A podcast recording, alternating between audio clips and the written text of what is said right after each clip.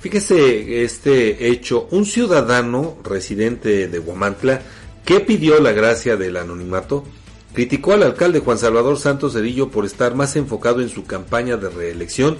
que en combatir la inseguridad que azota al municipio. Esto luego de que la mañana de ayer miércoles se diera a conocer el secuestro de un conocido empresario automotriz de la localidad.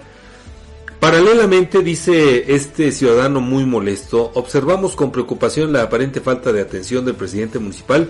quien muestra mayor interés en su reelección y además comparte imágenes con perritos. Así se refirió este Huamantleco, de acuerdo con datos extraoficiales, el secuestro se llevó a cabo cuando la víctima hacía ejercicio en bicicleta junto con otra persona y de acuerdo con datos recabados por este servicio informativo,